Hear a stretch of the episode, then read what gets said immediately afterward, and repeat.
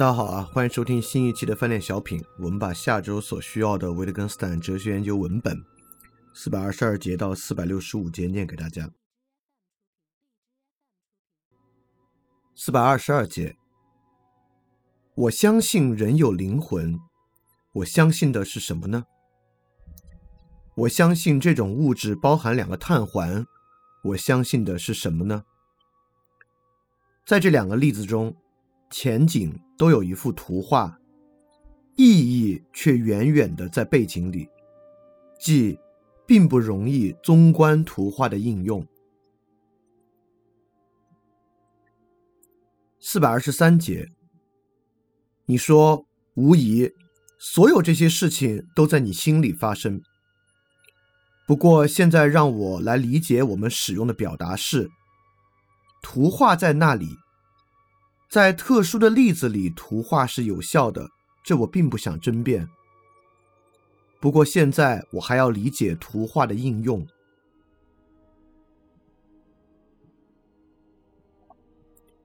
四百二十四节，图画在那里，而我也不想争辩它正确与否。但什么是它的应用呢？是把目盲的图画想做心灵里的黑暗。或盲人脑海里的黑暗。四百二十五节，在无数情况下，我们努力去发现一幅图画，一旦发现了，其应用就仿佛不招自来。于是，我们已经有了一幅摆脱不掉的图画，如影随形，但并不帮助我们摆脱困难，困难却在这里刚刚开始。例如，我问，我应该怎样设想把这个机械放入这个机架呢？一幅按比例缩小的图纸也许可以作为回答。然后人们可以对我说：“你瞧，他是这样进去的。”甚至可以说：“有什么可奇怪的？你在这里看见的是什么样子，他在那里就是什么样子。”后者当然并没有提供更多的解释。而只是要求我琢磨出怎样应用已经给予我的那幅图画。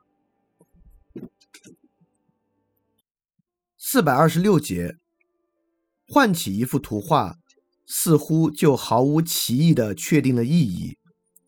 和这幅图画的典范用法相比较，实际应用似乎是变得不大纯粹的东西。这里的情况和集合论情况相仿。表达方式似乎是为上帝裁剪的，他知道我们无法知道的东西，他看得见整个无限系列，并且窥见到人类意识内部。当然，对我们来说，这些表达形式就像一件法衣，我们蛮可以穿上它，但拿它不干什么东西，因为给予这套服饰以意义和目的的实际权威，我们自己是没有的。我们实际使用表达式的时候，我们仿佛绕弯子穿小巷，同时笔直宽阔的大路就在眼前，但我们当然用不上，因为它永久关闭了。四百二十七节，我对他讲话的时候，不知道他脑子里在发生什么。你会这样说：人们在这里想的不是大脑的过程。而是思想的过程，应当认真对待这幅图画。我们当真想看到他脑子的里面吗？而我们的意思却无非是我们通常说“我想知道他在想什么”这句话的意思。我要说，我们有这幅生动的图画以及这种用法，这种用法似乎与这幅图画相矛盾，表达着某种心理的东西。四百二十八节，思想这个稀奇的东西，但我们思想时并不觉得它稀奇，我们思想时也不觉得思想神秘，而唯当我们仿佛反省着说“那怎么可能”的时候，我们才觉得思想神秘。思想刚才怎么可能处理这个对象本身呢？我觉得我们似乎是用思想把它补到网里面一样。四百二十九节，思想和现实一致、和谐，这在于当我错误的说某种东西是红的，那种东西尽管如此，却仍不是红的；而当我要对某人解释那不是红的这句话里的“红”字，我这时指的却是某种红色的东西。四百三十节，你也许说。把一把尺子放在这个物体上，他并不说物体如此这般长。尺子本身是死的，它丝毫成就不了我们思想才能成就的东西。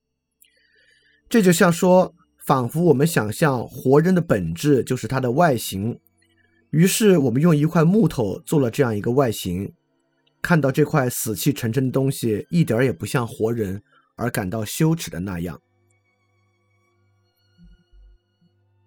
四百三十一节，我们说命令和执行之间有一道鸿沟，它必须由理解来填平。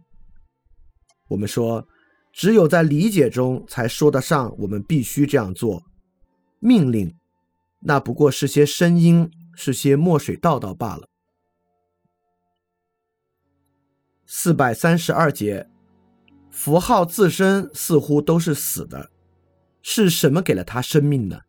它在使用中有生命，它在使用中注入了生命的气息吗？亦或使用就是它的生命吗？四百三十三节，我们给出一道命令，也许最终的东西即命令所愿意的东西，看起来仍然没有表达出来。因为在命令和他的执行之间始终有一道鸿沟。我想让某人做一个特定的动作，比方说举起手臂。为了使这一点清清楚楚，我把这个动作先做了一遍。这幅图画似乎毫无歧义，直到我们问他是怎么知道他应该做这个动作的呢？一般来说，他怎么知道应该使用符号？无论我给他的符号是什么呢？于是我会用进一步的符号来补充这个命令，指指我，再指指他，做出鼓励的姿势等等。这里啊，就像是命令开始结巴了，就仿佛符号在通过没有把握的手段尝试着我们心里来唤起理解。但若我们终于理解了符号，我们是借什么别的符号来理解这个符号的呢？四百三十四节，人们想说，姿势试图提供范本，但是却做不到。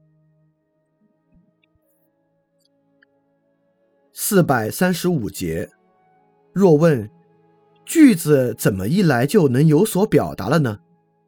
回答可以是：你难道不知道吗？可你使用句子的时候都明明看见了呀，这里无遮无盖。但你继续问。句子怎么一来就做到了呢？回答：你难道不知道吗？这里无隐无藏。你明明知道句子怎么一来就做到了，这里无遮无盖。对这样的回答，人们会反驳说：不错，但一切都飞驰而过，而我想做的就像是要把它摊开来看个仔细。四百三十六节。这里很容易陷进弄哲学的死胡同，以为面临的困难在于我们需得描述难以捕捉的现象，急速划走的当下经验或诸如此类。这时我们觉得普通语言似乎太粗糙了，似乎我们不是在和日常所讲的那些现象打交道，而是在和那些稍纵即逝的现象打交道。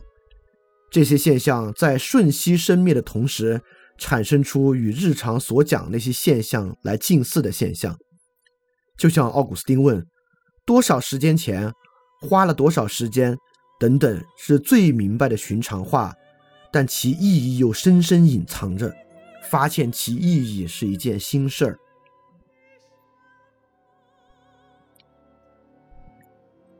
四百三十七节，一个愿望似乎已经知道什么东西将满足他。或会满足他，一个命题，一个思想，似乎已经知道什么东西将会使它为真，即使那个东西根本不存在。尚不存在的东西的这种规定作用从何而来呢？这个专断的要求从何而来呢？一种坚不可摧的逻辑必然性。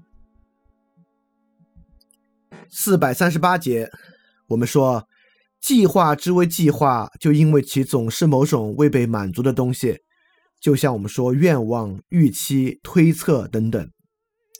我这里的意思是，预期未被满足。因为他预期的某种东西、信念、看法未被满足，因为看法既是认为某件事情如此这般，认为某件在认为活动之外的实在的事情如此这般。四百三十九节，在何种程度上可以把愿望、预期、看法等等称为未被满足的呢？我们不满足的原始图像是什么呢？它有一个空洞吗？人们会把这种东西说成未被满足的，这难道不是某种比喻吗？我们称为不满足的东西，难道不是诸如饥饿之类的感觉吗？在一个特定表达系统中，我们可以用满足和不满足这些词描述一个对象。例如，我们可以规定把一个中空的圆柱体称为未被满足的圆筒。把冲塞它的实心圆柱体称为使它得到满足的东西。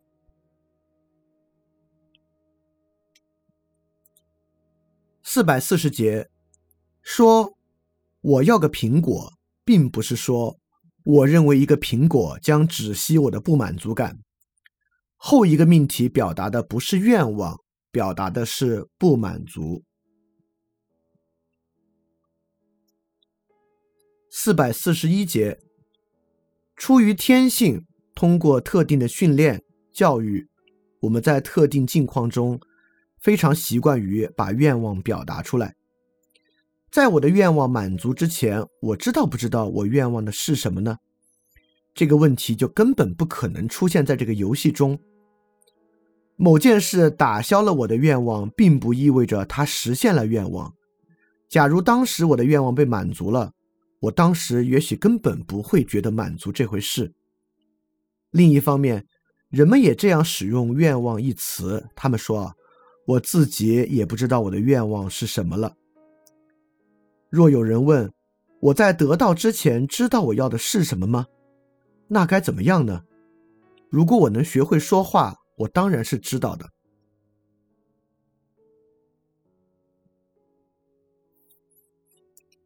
四百四十二节，我看见一个人端着枪瞄准，于是说：“我预期着枪声，然后放枪了。”这是你预期的，那么那个枪声也就以某种方式曾经在你的预期之中啦。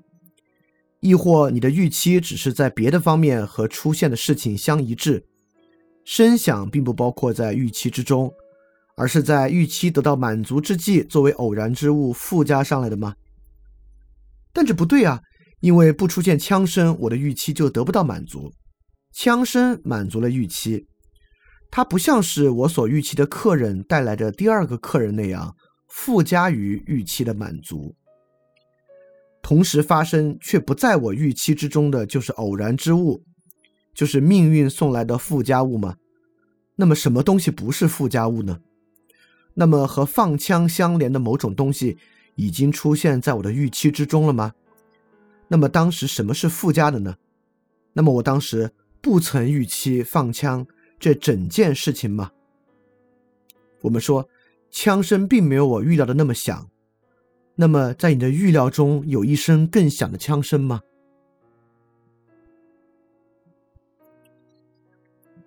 四百四十三节，你设想的红和你在眼前看见的红。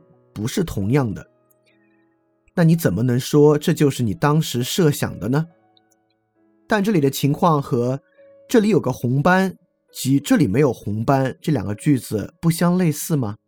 这两个句子里都出现了“红”字，所以这个字指示的不可能是某种红东西摆在眼前。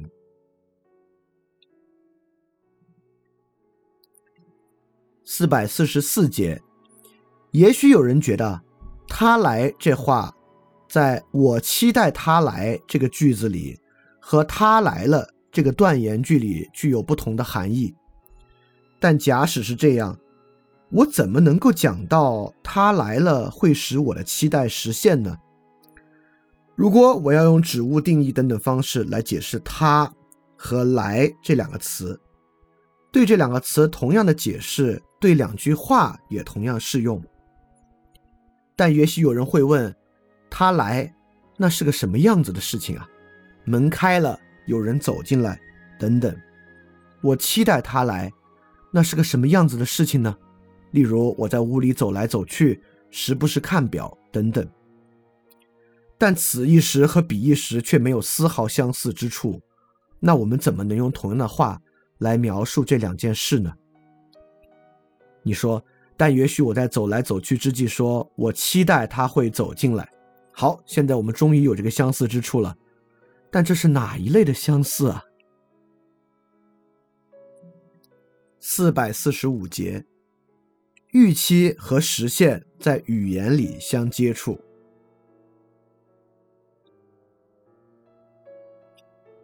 四百四十六节，这样说会是挺可笑的。有人说，一件事发生时和它不发生时看起来是不一样的，或者一块红斑在那里时和它不在那里时看起来是不一样的。但语言从这种区别中加以抽象，因为无论红斑在那里还是不在那里，语言都在说一块红斑。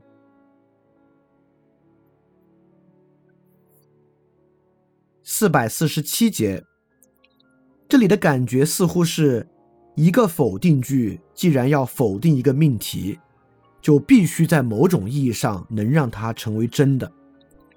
否定命题的断言包含着被否定的命题，但不包含对被否定命题的断言。四百四十八节，如果我说我昨晚没做梦。那我必定知道在哪里寻找这个梦，即我做梦了这个句子应用于实际情形时可能是假的，但不可能没有意义啊。那么这是不是说你察觉到了某种东西，就像说察觉到了一个梦的提示，它使你意识到一个梦本来会占据的某种位置吗？或者如果我说我胳膊不疼，就等于说我有一个疼痛感的影子。它似乎在提示着疼痛可能发生的部位吗？在何种意义上，此刻不疼不痛的状态包含着疼痛的可能性呢？如果有人说“疼痛”这个词要有含义，那么疼痛出现的时候就必须能够把疼痛本身识别出来。那可以回答说，这并不比识别出没有疼痛更为必要。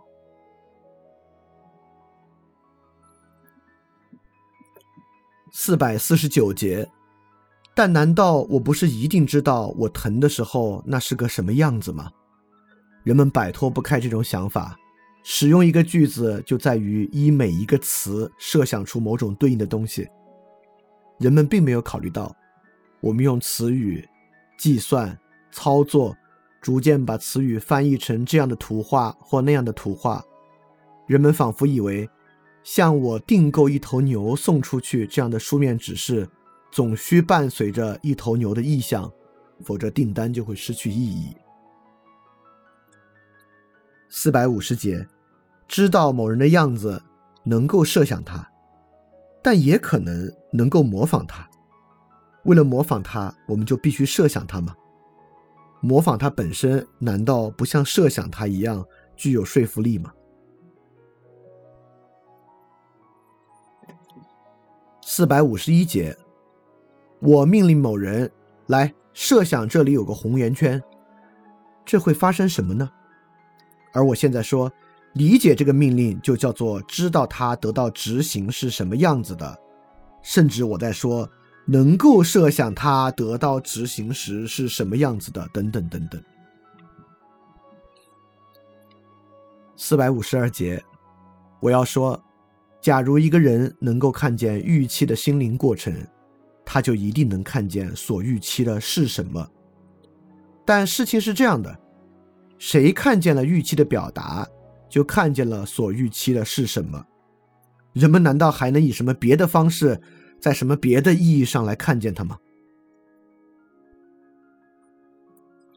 四百五十三节，谁感知到我的预期，谁就一定直接感知到了我的预期是什么，即不是从所感知的过程来推断它。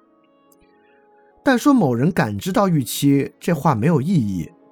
要么这是说他的听觉感知到了所预期的表达，或诸如此类。至于说到预期者自己，说他感知到预期，而不说他在预期，那就是对表达方式的愚蠢歪曲了。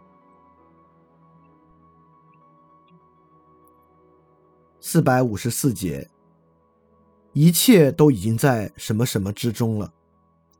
这个箭头怎么一来就有所指了呢？他在自身中不是似乎已经带着自身之外的什么东西了吗？也许有人说不能有所指的不是无生命的线条，只有心灵的东西，只有含义能够有所指。这话又对又不对。箭头只有在应用之中，只有在有生命的东西对它的应用中才能有所指。这种指向。不是唯心灵才能表演的某种戏法。四百五十五节，我们要说，当我们有所意味，那这里就没有无生命的图画，而是我们仿佛在走向某个人，我们在走向我们所意味的东西。四百五十六节，我们说。一个人有所意味，那是他自己在意味着，同样是他自己在运动着。一个人自己奔跑，因此不能又观察奔跑，那当然不能。四百五十七节，是的，意味也就像走向某个人。四百五十八节，一个命令命令其执行的结果。你要这么说的话，那么在有执行的结果之前，命令也就知道它了。但这是个语法命题，他说的是，如果一个命令是做这做那，那么人们就把做这做那称作执行这个命令。四百五十九节，我们说这个命令所命令的是这个，这样的话，并且我们还这么做了，但也说。这个命令所命令的是我应当怎么怎么样。我们有时把命令转变为一个命题，有时转变为一个示范，有时转变为一个行动。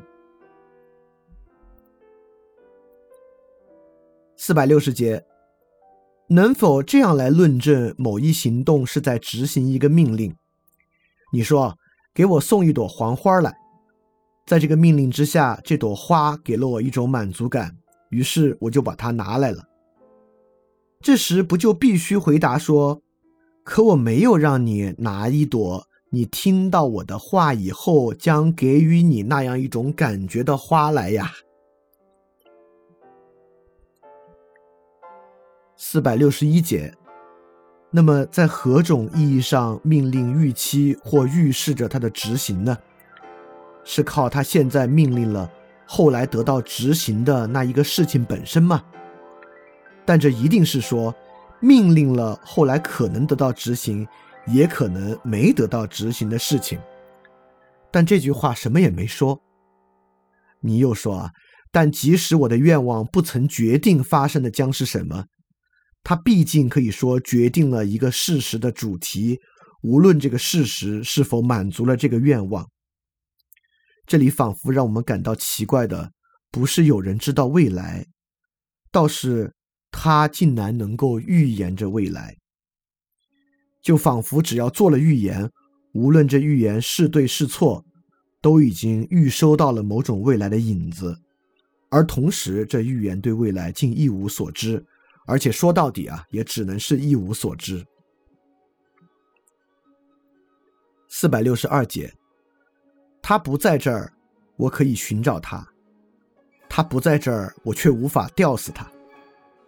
有人可能要说，如果我在找他，他也就一定在个什么地方。